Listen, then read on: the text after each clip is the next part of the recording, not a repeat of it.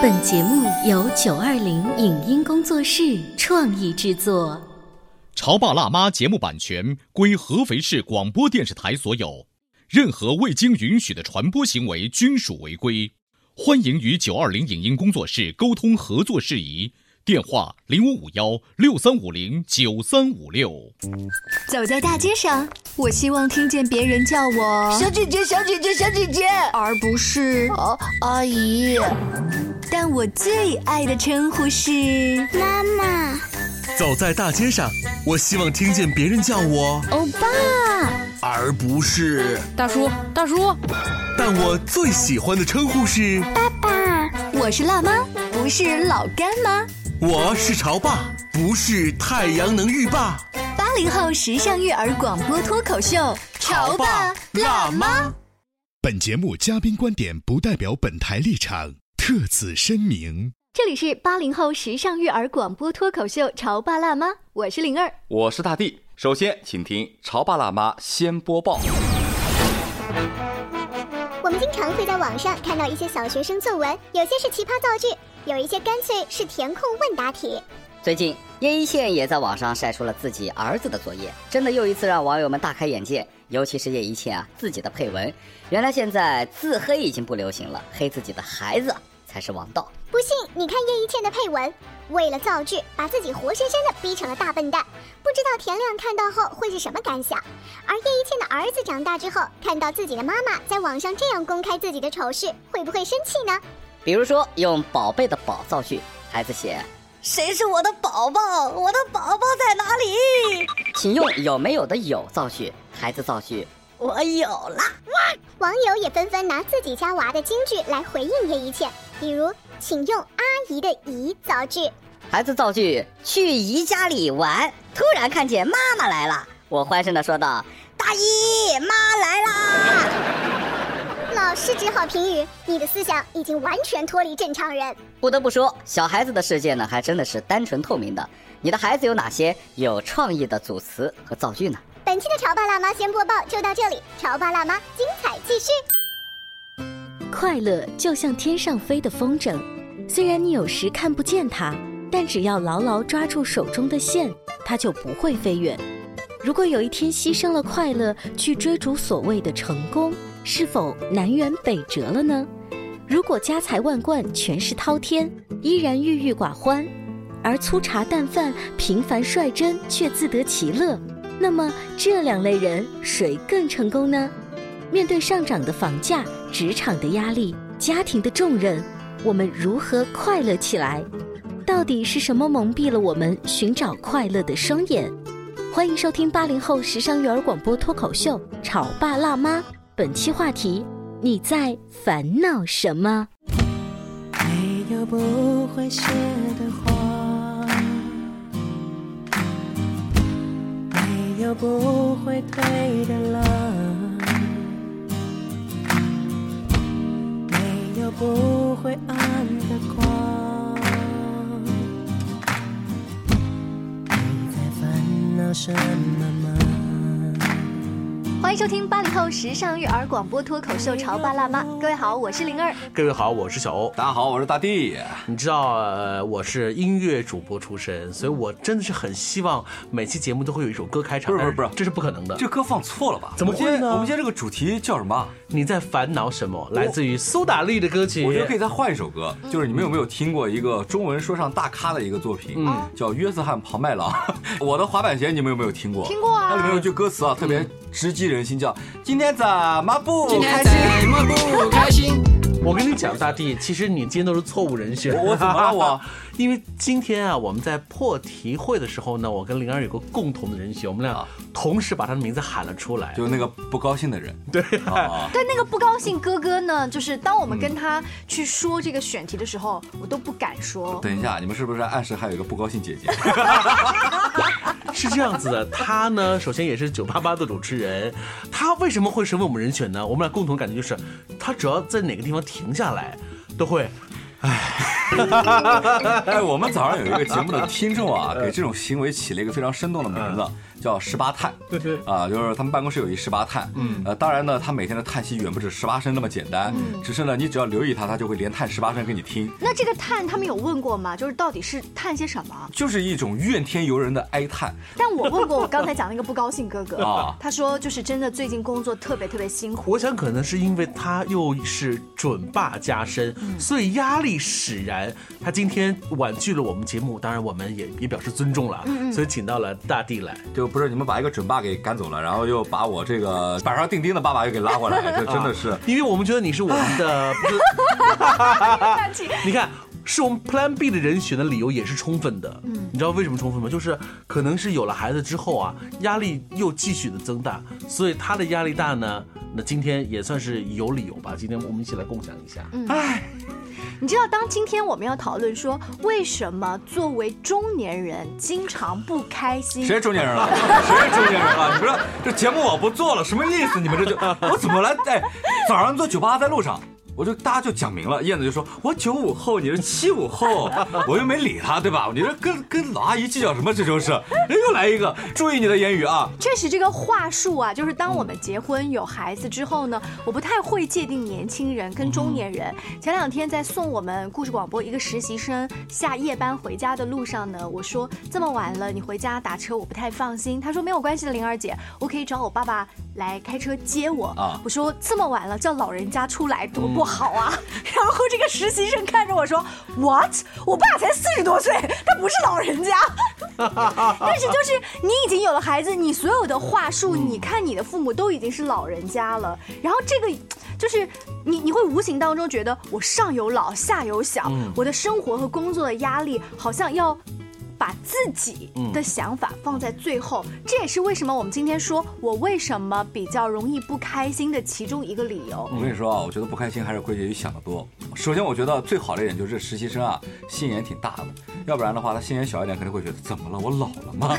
你说我爸老，那不是说我老了吗？呃，大弟，你坦白说，你自己有没有感觉到，你其实一天二十四小时当中，会有那么几个瞬间没办法从内而外笑得起来？我要说一件特别真实的事情啊。就是这个事儿，其实熟悉我人都知道。呃，早上那个做节目笑得没心没肺那个人啊，是不是我？真不是我，那只是职业中的你。我们拿起了话筒，我们就是个演员，简单点，把生活演绎的简单点。呃，你别是当做是演员，我又不是薛之谦，对不对？就是很多时候我们需要拿起话筒扮演一个你需要去应付的一个角色。那私底下呢，大家都会知道，我其实是一个挺挺丧的一个人。你要说我不开心吧，我都习惯了，所以我特别善于在不开心的事情中发现开心，然后把那些开心事儿呢发到朋友圈，大家会觉得哇，这个人好搞笑啊。实际上并不是。但你知道吗？你刚刚描述的时候让我想到了一个电影导演啊，周星驰。你知道吗？你刚刚描述那段让我想到了周星驰，就是大家都觉得他是个特别搞笑，然后生活当中也嘻嘻哈哈的人。但其实接触周星驰的后来的一些记者写文章的时候说，他私底下是没有那么搞笑。你让我想到另外一个歌手大张伟，嗯，但他在屏幕内外，在我们的手机客户端任何一个角落都是一个特别没疯疯癫癫的人。但其实所有这个心理学家一看得出来说，这大老师是一个典型的焦虑症患者。嗯，所以今天我们这期主题就回到这：为什么我们身边的越来越多的朋友，甚至包括自己，不管有没有结婚，有没有这个恋爱，都会有一副焦虑的面孔。刚才我在节目一开始说。因为到了这个年纪，以及你上有老下有小的这个压力，我没有办法把更多的时间和精力给自己，这是一个很大的问题。嗯，比如说我们女孩子啊，很爱做做头发，呃，做一个指甲，这个本来是让我很开心的事情。是啊。但是我要去接小孩，我要去辅导作业，我甚至要做家务，你做好了指甲，立马就批掉了，是不是？你怎么可能还有这个时间跟精力呢？那这个就是啊，我没有办法做我自己，就是不能任性了。对，不，哎，你。这个总结特别好。你有没有曾经可以任性的时刻，然后现在又不能任性了呢？我说一个最简单的一个问题啊，就是，呃，你们都知道我以前是一个玩说唱歌手，是。然后呢，我身边有很多的一些一直坚持到现在的说唱歌手呢，有的已经非常成功了，成了明星，粉丝都是几千万的那种，出去一场演唱会啊，下面成千万人轰动的那种。后来在国外发行专辑造假，然后被 diss，是那个人吗？不是那个人，我跟我跟那个口天，我跟吴。我跟大吴不熟，我跟大吴不熟啊。我说的是别的一些真的是从 underground 出来的一些歌手。啊，他们有一些特点，就是包括前段时间啊，就我们会在一些别的音乐场，就是音乐会啊会见面，然后就说我说我们晚上一起出去吃饭啊，去 after party 啊，兄弟不行，我没有变，但是现在我们不一样，我不能随便出去，就是我们的人生啊会发生一些改变。然后呢，我就跟我朋友，我朋友就说，你看看你也不比他们差，怎么人家就红了，你就没红呢？我说其实是这样的，我觉得在中国啊，玩说唱真正能玩好的只有两类人，一类是家里特别有钱，没有后顾之忧，嗯还有一类呢就是特别特别穷，你不需要去为你不可能达到的生活去奋斗，你只需要好好玩你身上，反正你一人吃饱全家不饿。而我呢，正好就是高不攀低不就的那类人，我又需要养家。我又需要让自己活得没有那么不堪，又想让自己能活得像个人样子，所以呢，我只能放弃了我喜欢的东西，去做了一些必须要养活和自己和家人的职业，这可能就是导致我不开心的一个主要原因。所以九八八在路上的粉丝一直是在看一个演员在做节目，是吗？所以啊 你成为了主持界最会说唱的，你成为说唱界最会主持的。是啊，所以我们台待你这么不薄啊，你却仍然把我们是做了一个备用选手。好，本期节目播出去之后，你就我跟你说，你就是成为地下歌手了。别的啊。他待我薄不薄？你从昨天早上食堂那包子你就能看得出来，那么厚的一皮。嗯，其实啊，我们呃真的是刚才的一个小观点，就是你会发现自己已经不能像以前那样的肆无忌惮任性了。嗯，你已经被受到客观和主观因素被约束了。嗯，这种不适应感就会变得焦躁、焦虑。你刚才说的这种任性，在我们孩童时期，我这个情绪。撒泼出去之后是有人兜的回来，有人安慰。对，可是现在呢，就是我们从一个女人的角度，我我撒泼了，谁来兜我呀？你跟老板撒泼吗？立马下个月对吧？奖金没有了。那如果说你跟老公撒泼吗？老公想说，我根本就连吵架都懒得跟你吵。这就是为什么现在很多大龄剩女剩下来的原因。嗯，就是没有边界感。越来越晓得去肆无忌惮的撒泼，没人兜你这个底了。嗯，那撒泼它是一个比较极端的词，其实就是所谓的任性，可能是一些可爱的小情绪，就这个小情绪最后还得要自己收回来。但如果你的功力没有如此深厚的话，你会觉得收情绪是一件很痛苦的事，是需要高情商的事。对，要不然就是花很高价钱，比如双十一我剁手买了很多东西。买东西真的是一个可以让自己减压的一个方式。我经常听一句话啊，这句话特别误人子弟，我跟大家分享一下，叫做买东西的时候不要犹豫，钱没有走，他只是换了一种方式陪在你身边。这话说的多好听啊，对不对？我跟你说，呸啊，钱没走，你让他回来试试，变回来。所以有的时候我们一方面是因为不能任性，还有另一方面是我们身边的诱惑太多。当诱惑多了之后，你就会发现你的选择就成了难题。当选择成了难题的时候，焦虑和不开心当然会在你的身边。我还记得在很多年前的时候，看一部介绍徐志摩的可能纪录片，介绍说他有一天啊，走在那个大自然当中，俯下身子说：“你看这个草上的露珠，嗯多漂亮呀，多美好啊！”哎，我那一刻也不记得他写的那个什么“再别康桥”了，只记得他说俯下身子看到那颗露珠。但是我们有多少时候，哎，有这个时间和精力？对，当我们有这个时间和精力的时候，你却没有欣赏，你在干嘛？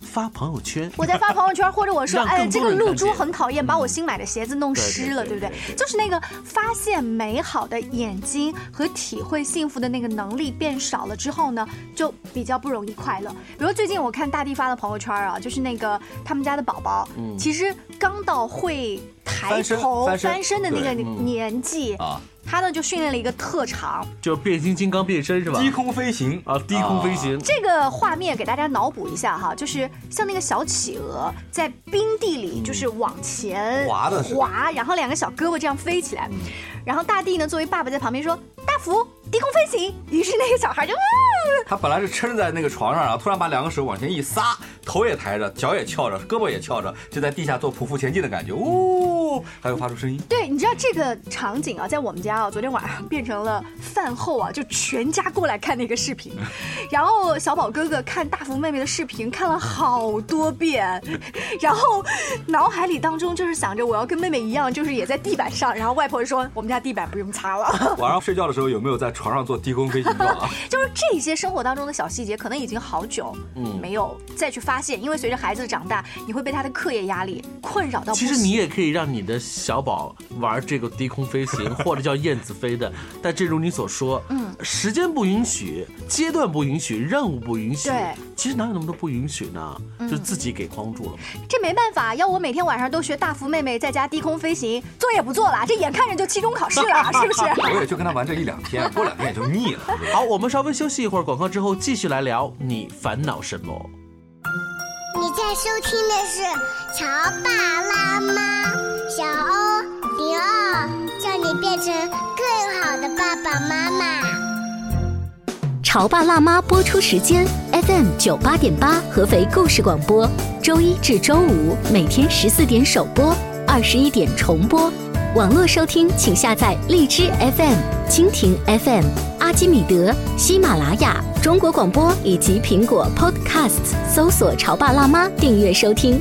微信公众号请搜索“潮爸辣妈俱乐部”，参与节目互动哦。他觉得我有什么累的呢？不就是在家带个孩子吗？我想想，真不如出去上班。哎，下班也不太想回家呀，回家没什么话说嘛。我生气是因为他对我关心太少了，可是我也不知道怎么明说呀。唉，陪你一起吐槽养育熊孩子的苦，陪你一起追忆曾经自己的小世界。八零后时尚育儿广播脱口秀，潮爸辣妈。本节目嘉宾观点不代表本台立场。特此声明。快乐就像天上飞的风筝，虽然你有时看不见它，但只要牢牢抓住手中的线，它就不会飞远。如果有一天牺牲了快乐去追逐所谓的成功，是否南辕北辙了呢？如果家财万贯、权势滔天，依然郁郁寡欢，而粗茶淡饭、平凡率真却自得其乐，那么这两类人谁更成功呢？面对上涨的房价、职场的压力、家庭的重任，我们如何快乐起来？到底是什么蒙蔽了我们寻找快乐的双眼？欢迎收听八零后时尚育儿广播脱口秀《潮爸辣妈》，本期话题：你在烦恼什么？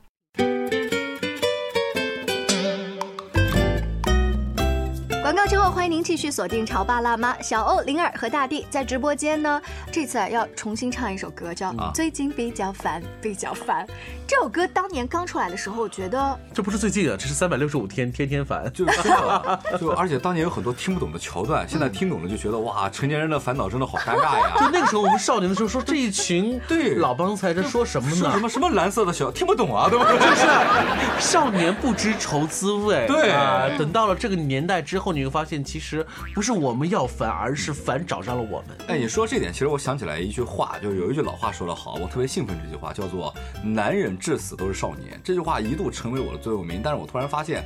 真正影响我们快乐是什么东西啊？我觉得是一种责任感，是这个社会和这个世俗的观念给予男人的责任感。比方说，呃，在传统的中国家庭当中，女人在家里的地位是什么？嗯，相夫教子、主内的一个女人，而男人是做什么呢？男人需要养家，需要赚钱，需要在一些大事上去做决定，这是一个男人的责任。而当一个男人他心里却认为自己一直到死都是少年的时候，他能否承担得起这个责任感？我们在上学的时候，经常可以听大人说这样一句话：说你少玩点游戏，嗯，等你以后毕业了、上班了、结婚了，你想怎么玩怎么玩。嗯，我跟你说，根本没有的事儿。等你上班了，想玩游戏，你有各种各样的事情逼着你把游戏机放下去做你的工作，去做你该做的，而那些并不是你喜欢，而是责任感强压在你肩膀上的一些事儿。哎，大地这么一说，我倒想替他拍手叫好。嗯，曾经有一个问题是说，丑八怪和没有文化的人，嗯，你想做哪一个？那这个问题问出来之后呢，大部分人都想说。那我要有文化，嗯，我不能只看皮囊，对。但是当时问问这个问题的是蔡康永，蔡康永说：“那我的话，我就想做一个美丽的人，我不要做丑八怪，因为当我照镜子的时候，我可以看到自己是个美人。但是呢，没有文化的人永远不知道自己没有文化。就你刚才说的那一段话，让我想到什么呢？就是如果他是个没有责任感的人，他永远不会觉得他担子上有这个压力。对，就是大地，他是一个有责任感的人，他才会看得到，就是从少年到成年的这么一。一个就在他身上的这个变化很短的一个过程，但是人却要做出非常大的改变来适应这个身份。但是你知道，这个成长的过程当中，荣誉是伴随着的，同样责任的背后也会伴随着责任所捎带来的你说的各种各样的，甚至是痛苦、不公、烦恼，嗯，还有厌恶，还有这两天我们一直在讨论的所谓的抑郁，那这些东西都裹挟着在一起。大地，你从发自内心来觉得，你还想要那份责任吗？这个是没办法的事儿，很多时候就是说的再抑郁一点啊，就是我们的人生啊。